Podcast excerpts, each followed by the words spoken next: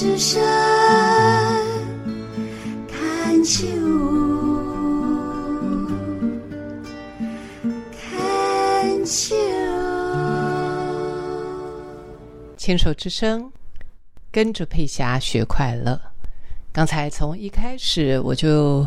呃提醒各位，在人跟人之间的沟通，不要忘了肢体语言很重要。如果说对方生气，你可能很呃很有诚意的坐在对方面前啊，或者是过去拍拍对方的肩膀，呃碰碰他的手啊，或碰碰他的背，当然要取决于你跟他的关系是什么样的关系啊。那很有可能当对方生气的时候，你碰他，他就会想把你甩开。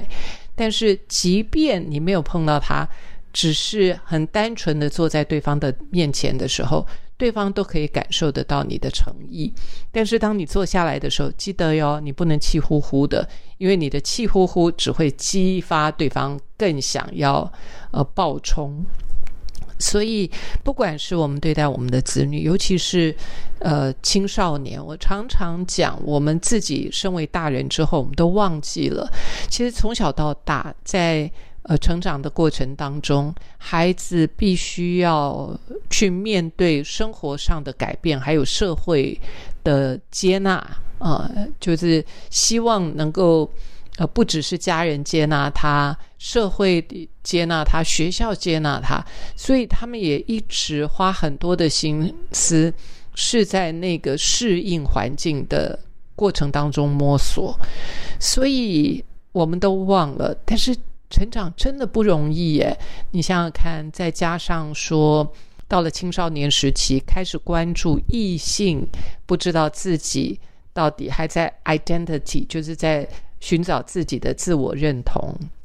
在寻找自己的方向，在认识自己的过程当中，其实孩子，特别是孩子啊，我觉得非常的不容易。那我们作为父母亲的，我们可能离那一段时间太久了、太远了，所以我们就忘记，我们就会觉得说，我们才是比较辛苦，他们是容易的。但是从我的角度上来看，其实真的很不容易。包括你看看小朋友、小孩子牙牙学语，或者是那一步一步要走 baby step 的时候，都不容易，真的都不容易啊。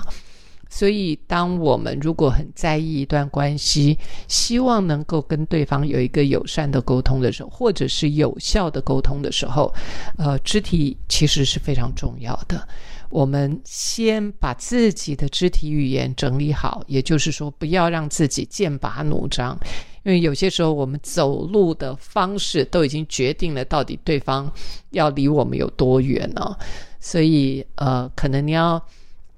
跟一个人沟通的时候，所以两个就是说，你你是想要让对方知道你很火大，你想要用你的怒气去压制对方，或者是你要的是沟通。如果你只是想要发泄怒气的话，那我劝你，你去打打球好了啊，或者是到海边去叫一叫，那那那个可能会。会对关系会比较好，就是你可以去打球，你可以去去海边叫一叫，你可以去跑步啊，把自己的怒气先宣泄掉。宣泄完了之后，坐下来，安静下来，让你的身体肢体语言是放松的。当你是放松的时候，你就能够处在一个比较慢啊，比较慢，也比较有耐心，也比较。能够有那个宽容啊，容受的，呃，在那个起点上，所以记得了啊，爱的语言，身体、肢体，然后口气，口气呢，当我们慢下来，我们的口气就会比较好，因为它多了一些可以思想、可以思维、可以思考的呃状态里面，也就是。当我如果慢下来，我的头脑我就能够有一些空隙去站在同理的立场，不只是我，因为我只想到我的时候，我就会噼里啪啦、噼里啪啦从我的头脑里面出来的想要说的噼里啪啦往外丢，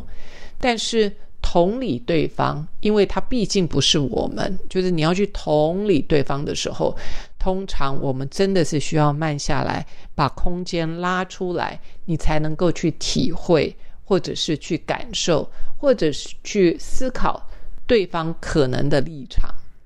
啊。那当我们慢下来之后，我们的口气如果慢慢也能够和缓下来的时候，也可以帮助对方让他的情绪缓和下来。因为人跟人之间是会互相影响的。当有一方是比较温和的，比较能够带动对方的温和。我自己屡试不爽啊，就是当我很冲的说一句话的时候，对方通常也很容易就是很冲的回来。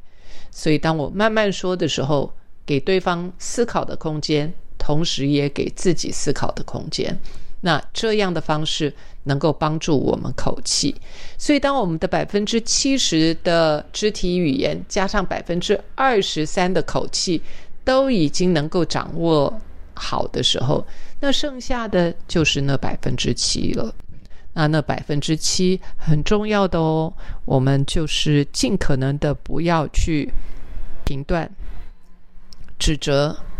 假设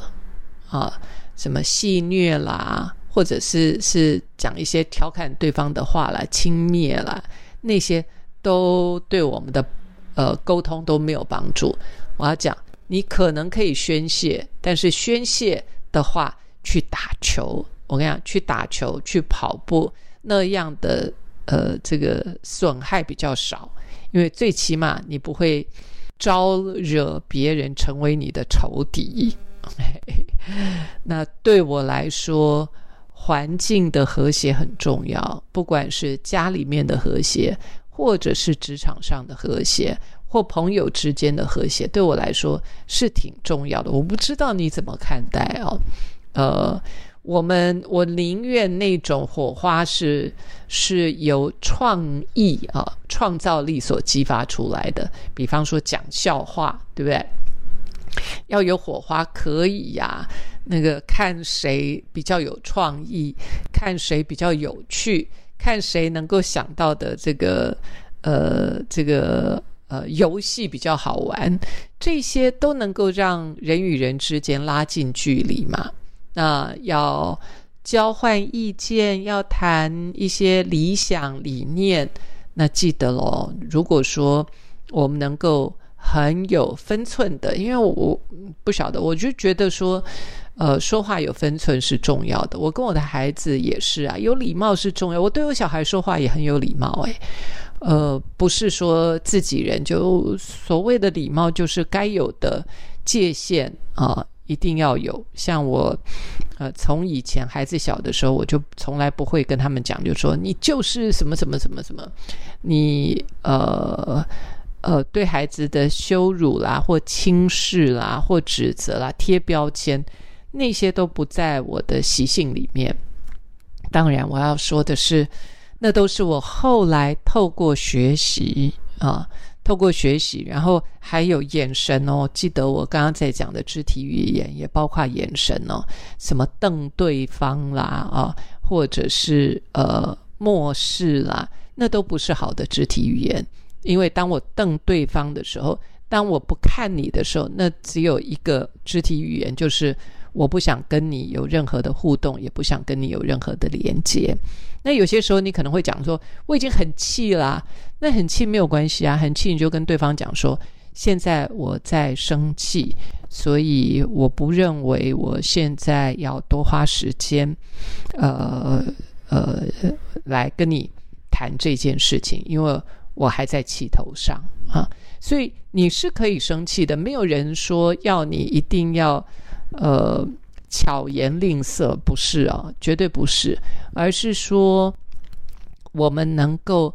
更成为自己情绪的主人，然后使用爱的语言。那爱的语言记得了，包括我们的肢体语言，包括我们的口气，然后很重要的是。呃，说话的内容，说话的内容，你只要记得，不要去假设，不要去贴标签，不要去对对方有太多呃负面的一个引导啊，就说你就是什么什么什么，像这样子的话，不管多生气，我觉得我们都可以留一点点空间去听听对方他的他想要表达的。